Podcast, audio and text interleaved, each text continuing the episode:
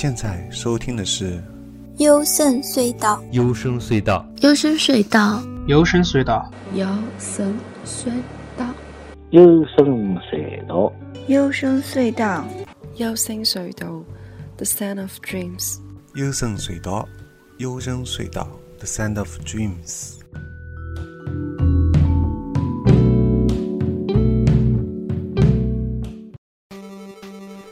大家好，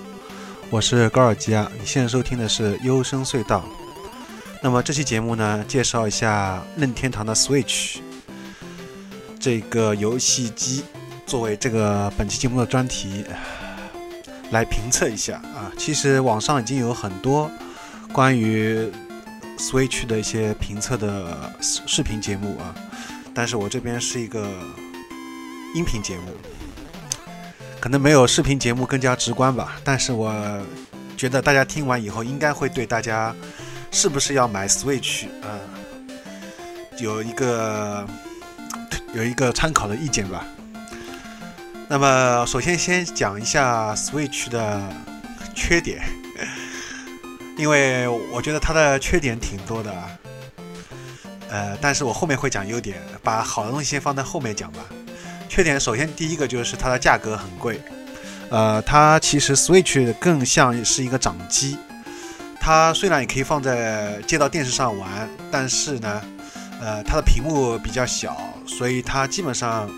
可能很多人会携带比较方便啊，所以它是更像个掌机。如果以掌机的这个要求来看的话，它的价格是比较贵的，但是因为它有那个接到电视上这个主机的功能，所以这样看的话。如果你你以主机又可以作为主机又可以接到掌机的来看的话，它的价格就可能不是那么贵，但是它的游戏还是很贵。单个的游戏都跟三呃三 A 的大作独占大作基本上价格都差不多，六十美元吧，有的它甚至可能还贵一点啊。然后第二个就是它的配件也很贵，配件啊包括它的 Joy-Con 控控制器一对。呃，还有它的充电握把，还有 Switch 它的单个的另外的一个 Pro 手柄，还包括它的底座，它的首发价格就是很贵啊。Switch Joy-Con 的控制器一对是七十九点九九美元，啊，相当于人民币四百多。然后单个的时候左或右就单个的一个控制器就是四十九点九九美元，相当于五十美元，也就是相当于人民币差不多三百块钱。三百块钱基本上就可以买一个 PS4 或者 Xbox 的手柄了。那大家公认的手柄，可能手感最好的，目前，呃，就是 Xbox One 的手柄啊。那么 Xbox One 手柄基本上都可以买了。那可见，而而实际上，我后面也会讲到它的手感啊，这个手感是其实是 不是不是那么的好。啊然后还有包括它充电握把啊，三十三十美元，对吧？还有它的那个 Switch 的 Pro 手柄，就单个的一个手柄，七十美元，啊，卖的这个跟 Xbox One 比 Xbox One 手柄啊差不多了。还有它的 Switch 底座啊，这更贵了，九十美元，九十美元差不多五百多。一个底座其实主要功能就是可以到电视机上面，还给它充电啊。但实际上主要是到电视机对，接到可以投射到电视机这个功能。但是它现在又出了个廉价版啊，廉价版不包括它的一个充一个底座，好像还有一个充电器吧，大概也就赔便宜了人民币差不多两两三百块人民币。但是这个就很亏了，因为它单独一个底座要卖那么贵，所以说我觉得老任他的算盘他的算盘算得很好，他绝对不会吃亏，而且还会再赚你一波。你绝对绝对以为好像自己是赚到了，其实都被老任给赚到了，好吧？他早就你能想到他都想到了。好，接下来呢，再说一个它的缺点。第三个是它的手感，就我前面讲到的，呃，它的触摸手感还是不错，但是大部分时间你很少用到它的触摸啊，都是在用那个它的自带的两个 Joy-Con 的那个手柄。这两个，啊，呃，先说它的那个方向那两个键吧。这两个方向键啊，感觉就是太嫩了，我不知道用嫩是不是个形容词比较合适啊。就是说，你感觉像是一个塑料小玩具那种感觉，比较廉价的塑料小玩具，并没有给你带来像，呃，哪怕你说不像 Xbox One 手柄嘛，至少像 PS4 手柄那种，它没有，因为它本身是可以拆卸下来，所以又放在那个上面，所以它可能做不到那种很有手感那种感觉。大家碰的比较多的就是它这个手感，这个手柄啊。如果你接在这个它的那个掌机上面，就是它的屏幕旁边两个接在上面玩，可能还好一点。但是它又很重，而且它会发烫，时间长了还会发烫，所以一般也很少人这样一只手捧着，也比较累啊。呃，但是如果你把它放到就是桌上吧，就是用它的小屏幕玩吧，又觉得屏幕又太小。当然比手机玩是感觉好多了。诶，所以说如果你只是做一个掌机要求，当然是没问题，非常完美。但是接下来就要说到它的一个续航问题了，对吧？第三、第四个就是续航问题，续航问题也是比较差啊。它一般玩三个小时，可能在这大部分人都必须续航，因为时间太短，不得不就是接在那个充电器上面，一直接着接在上面玩。而且说到充电器，因为它没有针对没有出国行这个东西，它到 Switch 到目前都没有进入到中国。任天堂已经呃从中国十年。禁止游戏就是发发售主机游戏那个命禁令发了之后啊，这十年以来，就是任天堂再也没有进来过。像前三三年前、四年前吧，PS4 跟那个 Xbox 都有发售了国行，但是任天堂至今它一直迟迟啊，处于观望观望的状态，迟迟没有发售中国的国行版本。所以它这个买，我当时买的时候还要专门。就是淘宝那个卖家还给我，他要配一个配一个那个转接头，那个转接头其实也比较松啊，我插在那个我的这个接线板上面，感觉很很容易松动，就感觉稍微不小心走路碰一下它就松掉了，所以说，呃，就是它这个续航还这个转接头什么都不不是非常非常好，呃，最后一个还有一个就是分辨率啊，分辨率。就是掌机上面，如果作为掌机是七二零 P 吧，接到主电视上面，部分游戏能达到一零八零 P，但比较少啊，大部分好像，呃，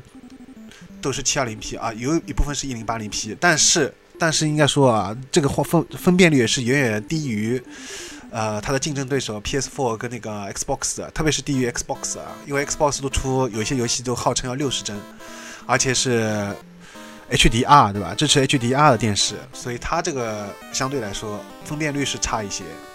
还有个很致命的问题，有一些玩家反映，就是他们丢了，不小心在比如说在飞机上的时候，或在出租车上面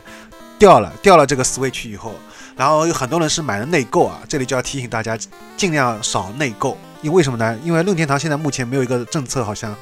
如果你买了内购，有很多内购的游戏就是买了数字版啊，买了一些数字版。的游戏没有买实体卡，而且是跟你的账号因为是绑定的嘛。如果你的 Switch 掉了，好像是很繁琐，能不能拿？就是打任天堂那个客服电话。首先你要打这个电话，他又没有国行电话，你还可能用，可能港服我不知道，反正就是很麻烦，要跟他们联系，联系好你还说明这个情况，能不能恢复？就恢复你的账号上面那个这个数字版游戏是个问题啊。因为先前有人就说他掉了这个 Switch 以后，然后他绑定的这个账号那个购买的数字版游戏全部没有了，就是所以他很心痛啊啊！他再买一个 Switch 到就算了，关键是账号绑定游戏，好吧？总而言之，反正就是说啊，建议大家就除非你不是经常出去拿去携带，你都是像我一样，基本上放在家里面啊，接在电视上面，那你可能买数字版没关系啊。呃，反正建议大家最好还是买实体版。如果要买游戏，呃，Switch 上面的游戏的话，好吧。好，这个基本上就是它的缺点，基本上都说完了。其实还有个缺点，就是它的独占游戏相对来说还是比较少，而且它的该怎么说呢？就是它偏向于日典型的日式 RPG 的那种风格比较多一点啊，而且是比较偏向于可能。创意跟那种双人的游戏，而单机的这种动作类的或者射击类的啊，这种以这两个为或者剧情类的这种呃三个三 A 大作这种独占的这种游戏还是比较少啊。这可能也是不是老人他从老人从最早的八位机开始，就是红白机开始到现在，他的政策一直是没有。跟那个跟那个 PS4 跟那个 Xbox 玩是完全不同的，所以这这点，如果你用 PS4 和 Xbox 玩的这种要求来要求这个老任的这个 Switch 的话，可能都完全没有办法达到达到这个满足这个要求。所以如果说句公道话，为什么那么多人说有些很多任天堂的粉丝都说，呃，任天堂呃，就全世界第一嘛，啊，任天堂就是宇宙主宰啊，就是世界主宰啊。他就是因为他们喜欢，就是玩任天堂上面这些独占的、专门的一些啊，R P 级啊，或者说这些带有老人特色的啊，并不是那种 P S Four 和 Xbox One。Xbox 玩枪车球嘛，PS4 比较注重那种剧情类的啊，呃，深度的沉让你沉浸式的有代入感的这种剧情类的，这两个都不是啊老任的这个特长，好吧？好，那么说完这些他的缺点，喷完他的缺点，其实我我们并没有喷啊，我只是比较事实客观的在讲，呃，然后我接下来会讲他的一些优点，啊，那么首先先讲到他优点，就是还从他的游戏上面开始讲吧。游戏上面先讲，就是它的去年的二零一七年的呃前面十大的销量最高的，从一个个开始讲好吧。第一个那就是《塞尔达传说：荒野之息》。其实这一个游戏啊，很多人基本上应该说，我相信应该是在特别在中国啊，应该有二分之一的，可能这是很保守，三分之二吧，三分之二的人就是都会为了这一个游戏去买 Switch 啊。这一个应该说的确是它的招牌。啊，而且就是说有这么一句话，就是说如果你不买不玩塞尔达，你买了 Switch 干嘛呢？对吧？这个就是它一个等于第一方的啊最有名的一个游戏。那么我接下来我说一下塞尔达荒野之息我的个人感受吧。我的感受就是说，呃，首先我觉得它的确有很多很创意的玩法啊，是其他呃开放式游戏没有的，比如说像物理啊。它的一些，比如说一个一一把火啊，火系的武器可以让那个烧草地，对吧？然后烧了草地以后会出那个雾气，然后你可以往上飞啊，就这样就是包括还有任何一座山都可以爬上去啊，这在其他的开放式游戏都没有太多了啊。这种包括你打怪的各种方法，各种骚操作的。很多玩家高玩玩呃研究出来的很多很骚的一些操作，但是我想说的是，这些很骚的操作，大对至少我这里又可能有不太好意思说，哎，不是不太好意思，就是可能我没有调查过，但我相信至少有一半一半的玩家，他们都哪怕你看了这个骚操作，你都感觉是对你来说是很难玩的。比如说里面有一个弓箭，弓箭就是它可以有一个就是甩弓。啊，甩弓这个操作，它必须要先发动按，呃，按按 Y，然后先发动你那个，把你的本身的一个武器举举到头顶上，先开始有个甩武器的一个动作，然后在那一瞬间，马上再按一个组合键。然后可以把弓开始甩你的弓啊，所以说它的包括还有就是踩盾跳啊等等，还有包括盾反，你不掌握盾反，基本上这个游戏是很难玩的，特别在后期打一些守护者和最终 BOSS，你没有掌握这个盾反是非常难玩下去的，而盾反同样也需要一个掌握时机啊，这些它对。操作的要求，动作上的要求，绝对是比较 hardcore 的，比较硬核式的，比较偏向于魂呃魂系系列。当然没有像魂系列那么难了，你也可以用比较傻瓜式的，通过不断积累自己的一些武器啊，或者做就打神庙啊，把自己的心跟那个精力给提升，对吧？但是就是你不掌握这些骚操作的话，始终觉得好像你跟玩的游戏跟跟真正的。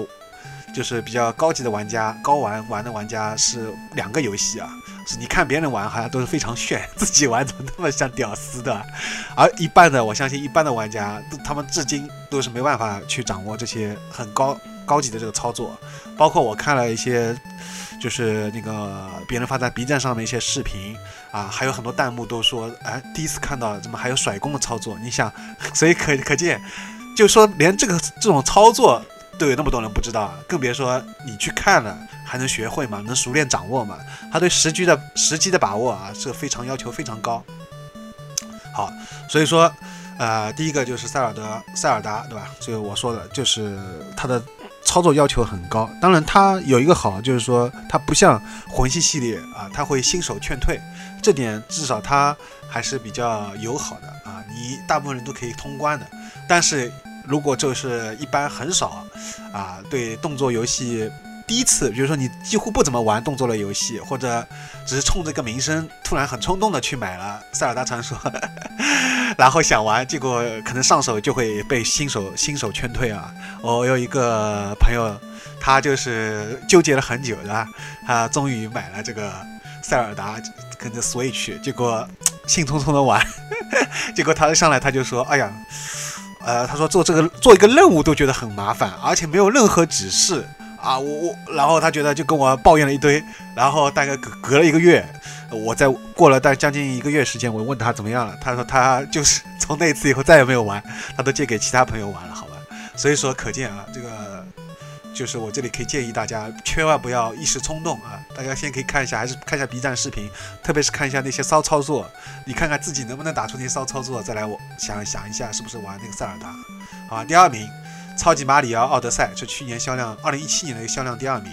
那么这部呢，我倒是可以推荐的啊，因为大家都很喜欢顶蘑菇，顶蘑菇的话，而且这个可以支持本地双人，一个人操作帽子啊，一个人操作马里奥本体。但是我这里又想补充，同样要求很高，如果是本地双人的话，除非你们两个人已经默契到，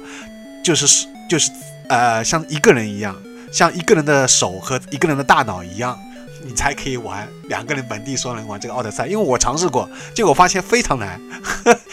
就是本地双人的话，自己一个人操控帽子，就是一个人单人玩这个游戏还是可以的，但是两个人感觉还是上手也比较困难啊。可能最后就是互相骂来骂去，变成撕逼了，变成有劲的游戏，很有可能情侣分手游戏，好吧？所以说这个呃可以还是可以推荐。然后第三名，马里奥赛车八豪华版。这个的话，嗯，呃，也是比较，我还我我我目前没有玩，所以我没有办法去，没办法去评价。但是我觉得我以前玩过五一上面的马里奥赛车啊，基本上还是可以的，呃，大家也可以，而且它也支持本地双人，是吧？呃，所以说还是可以玩一下。然后还有就喷射战士二，喷射战士二是可以推荐的，而且我觉得其实相对马里奥奥德赛和塞尔达荒野之息。我觉得是最值得推荐 Switch 上面的第一款游戏，对我个人来说啊，因为我觉得它的造型很可爱，呃，里面的 NPC 几个造型，还有这个里面的一些玩法，这种就是跟其他 F 其他第一人称射击 FPS 游戏不一样的这种玩法，呃，是比较特别的啊，包括里面还有个 PVE 打章鱼，对吧？但是还是这里要补充，呃，它如果你当然，它比其他的，我觉得 PVP，其他游戏的 PVP 和 PVE，我觉得它寿命已经很长了，而且它还在不断的更新，出后续的 DLC，所以说相比其他来说，已经已经是不错了。但是我还是想补充，就是说它的单人模式好像大家都不怎么玩，我觉得这其实就可以反映出啊，呃，就是现在好像。就是 FPS 游戏出现这样一个模式，就变成大家都在玩在线模式。当然，这可能跟这个 Switch 无关啊，这里就顺带发下个人牢骚了。因为我是比较注重，呃，设计的这个个人剧情的这个单人的一个剧情的一个模式的，啊，所以像这次使命召唤，它完全变成像吃鸡游戏，它抛弃了抛这这次新一代二零八年使命召唤抛弃掉它的那个剧情。单人剧情模式啊，这个是让我非常失望，非常失望，因为他以前使命召唤就是他的剧情模式是让人非常自以为豪的，啊，好吧，好，然后呃，喷射战士二说完，然后马里奥和疯狂兔子王国之战，这个是 S L G 策略类策略类的游戏，这个我觉得应该其实挺小众的，可能在日本的销量会比较高，在国内的话，大部分玩家可能还是比较喜欢动作啊、射击这一类，啊。应该说这个是主流嘛，所以说像这个的话，呃，如果大家不是很喜欢 S L G 的话，可以再考虑一下观望一下。然后还有一个体感 ARMS A R M S 啊，其实这个是老任的首发主打，但是其实后来大家会发现，呃，实际操作感应什么也是比较难。其实这涉及到一个感应的一个游戏，从 PS4 到 Xbox One 啃奶，再到这个 Switch 上面，以前就 V 上面的这个体感游戏啊，大家都会发现，你上手呢是觉得挺好玩的，哎，比如说玩网球啊什么的，是挺好玩，但是你玩了一段时间，可能玩一两个月。你玩来玩去就这几个网球，网球，呃，最多加一个健身什么的，到最后你就发现其他的体感游戏你不想，没什么，就本身它出的体感游戏也很少。其次呢，你玩来玩去也就腻了，所以说后续啊。就是说它的后续，应该说发挥它体感这种作用还是比较少。那这里就顺带提一下它的后面一名，就是后面那个一二 Switch 啊，一二 Switch 其实就像那个网上文章讲的一样啊，很多人喷的一样。其实作为它应该是绑定的一个首发游戏，因为这个是很适合多人的嘛，而且可以本地的，它包含了很多迷你小游戏，特别适合在派对上玩。但是它就是不绑定啊，老任真的是非常抠，我我。这三相对三另外两家，呃，我微软和那个索尼来说啊，任天堂绝对是最抠的，好吗？我前面已经说过，它的游戏贵、配件贵，什么都贵。然后包括它这里也是，明明可以作为首发绑定，它都不做啊。呃，他没有他，或者说从他另一面来说，也可以说出他的自信嘛。他觉得我不需要通过其他这些呃价格上面的优优惠方式或者绑定促销，跟那个游戏绑定那个主机作为一个什么首发修优惠啊这种，我都不需要，不需要这些优惠东西。我我老子的价格就是最贵，但是 照样可以有销量，好吧？所以他的确有这方面底气，因为他的东西的确不一样，所以它的销量也很高。二零一七年的它销量已经远超 Xbox One 的，呃，应该是两年还是三年来的所有的销量啊！它一年的销量已经都快追上，呃，已经赶超超过了微软啊！所以这从它首发微软首发这以来，三年多四年多的一个整体的一个销量都被都被那个任天堂这个 Switch 给超过了，好吗？所以说还是的确有它牛的地方。但是又要说到，为什么他这次会那么牛呢？因为之前的上一代的 Wii U 它失败了，所以他失败了以后，呃，经过自己的一个反思啊，这次终于拿出这个 Switch，所以说好像都有这样一个波折。然后再看到那个这里顺带提一下，微软也是这个问题，微软就是这这次那个它的独占游戏太少，导致虽然它硬件一直很强，所以它现在已经技能点都点歪了，微软技能点已经点歪了。游戏独占游戏是王道，乐三大主机之拼，拼的当然硬件也很重要，但是最关键还是游戏，独占游戏，而且一定要在你这个平台上玩的独占的游戏，这个是王道，不然人家如果这是第三方平台或者全平台跨平台的，人家何必要来买呢？对不对？这是一个很大的一个动力。啊，我我买这个你这个 Switch，我可能就像我前面说的，有的人就说玩那个塞尔达啊，我你没有塞尔达，如果塞尔达是三个平台都跨平台，我就不会来买你这个 Switch 啊，这道理就是这个道理。所以这次微软在 Xbox One 这次也是他已经败。完全败给了 PS4，然后这去年又败给了这个 Switch 啊，销量非常惨淡。在日本的去年一年的 Xbox One 销量，我看了一下，好像只有是一千台还是几百台啊？这个数字是太惊人了。因为一般人家也以为，那至少这个主机呢，应该至少有个几万台或者十几万台，连个五位数都没有达到啊！这个实在是太低了，好吧？所以 Xbox 基本上都是欧美嘛，欧美玩家玩的比较多，这个日本日本市场完全做不出来。那就更不谈国行了，嗯，反正这个数字肯定很惨淡。好，再再回到这个 Switch 啊，又呃，然后再还包括后面的火焰纹章、无双、口袋铁拳、锦标赛、我的世界啊，这些就不不不提了，因为这些游戏基本上国内玩家玩的比较少啊，大家都不是很熟悉，那我也不不谈。还有就是，我想这里提一下它的有一个特色啊，本地双人。本地双人什么意思呢？就是说不需要联网啊，两个人直接。拿一台 Switch，然后它不是有两个手柄吗？其其实是配在那个插在那个机器上面机身上面的，两个都可以拆下来。拆下来以后呢，呃，两个人就可以当场开始玩了。哎，这个就是它是一个最大的优优点啊。呃，包括有这些支持本地双人游戏，包括有你捡我捡、煮糊了、扑悠扑悠、俄罗斯方块、超级大炸弹人二。还有马里奥赛车八豪华版，前面提到的这五个游戏应该都是支持本地双人的，所以大家如果比较喜欢跟女朋友啊，你不怕不怕这是 分手游戏，或者你有个好基友，经常晚上一块见面，呃，你有好基友或者女朋友啊，当然我相信大家，呃一一般大部分人应该至少有个好基友哈，没有好基友，如果你是单身狗，一既没有好基友也没有女朋友，那你这五个游戏基本上都可以不用玩，好吧？因为你可能没办法体验到它的完全乐趣啊！你玩一个单人模式当然也可以玩，但是它的更好玩的是这个比比较偏向于多人模式，特别是还有就前面说的一 one two one two switch 啊，一二 switch 这个也是非常适合多人模式的。那么，但是啊，还是要会说到个但是，因为前提是你要有女朋友啊。有人就会说我没有女朋友啊，那我玩这个游戏干嘛的？对呀，还有一句话就是你有女朋友了，那你还玩个毛，对吧？你还玩这些游戏干嘛？当然是玩女朋友啊，对吧？所以说，这摆明了就是说单身狗啊，单身狗的话。就就可以稍微体验一下就可以，好吧？所以单身狗可能最多玩的还是想玩这些一个人的啊，可以玩的比较时时间可以玩很长的，像我可以玩一年的一个游戏，比如说《塞尔达传说：荒野之息》啊，比如说《超级马里奥奥德赛》，还包括有《异度之刃二》啊，这三个游戏我相信是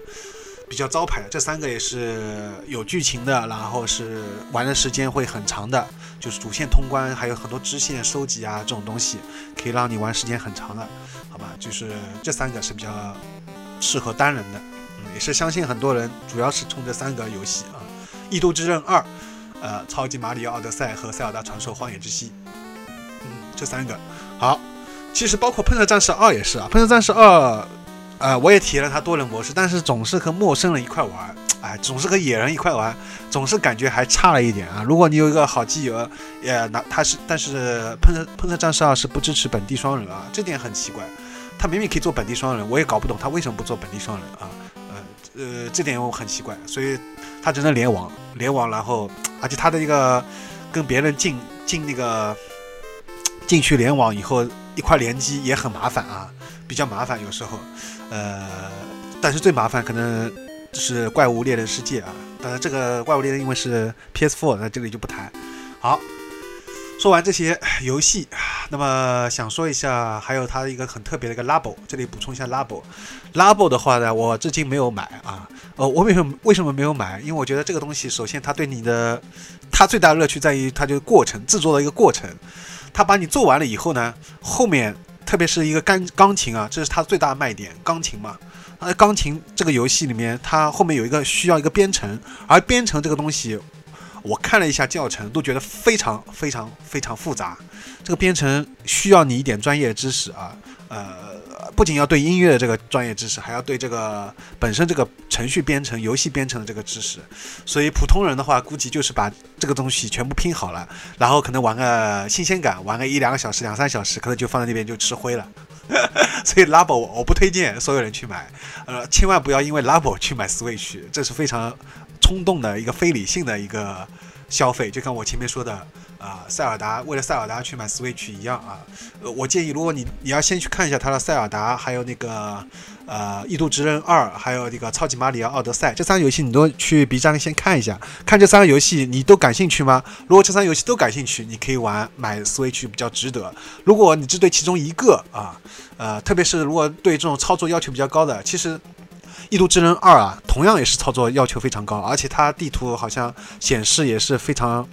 不是很友好啊，它前期的一个过程就适应那个过程，啊都是非常繁琐而且时间很长的。但是这可能也是这个游戏的魅力吧，呃，可能它任天堂的这个游戏的，你可以说你可以说它是缺缺点，就像那个魂系游戏一样，黑暗之暗黑暗之魂游戏一样，你也可以说它这个是它的一个优点，对吧？有些人就喜欢这个受难，有些人就喜欢受苦啊，他就觉得这个东西。上手就是很难，我没关系，我慢慢研究，慢慢琢磨了，到最后我变成个大神，操作上很很牛很骚，他就觉得很开心，对吧？他就这种征服的过程有这种成就感。那么这种人的话，我觉得你是可以去买，绝对没问题。但是如果你只是一个平时不怎么玩游戏，然后一看哇，这个好像，然后自己其实在这方面又没有毅力研究这种这种就是研究一直去研究它，只是一种冲动的话，真的你可能买过来就吃灰了。啊，你买过来以后就像我一样，我去年玩了那个，呃，那个那个什么，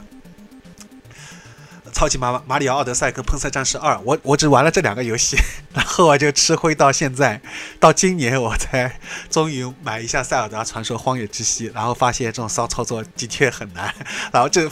呃，所以说真的就是它的性价比，如果这样说的话，非常。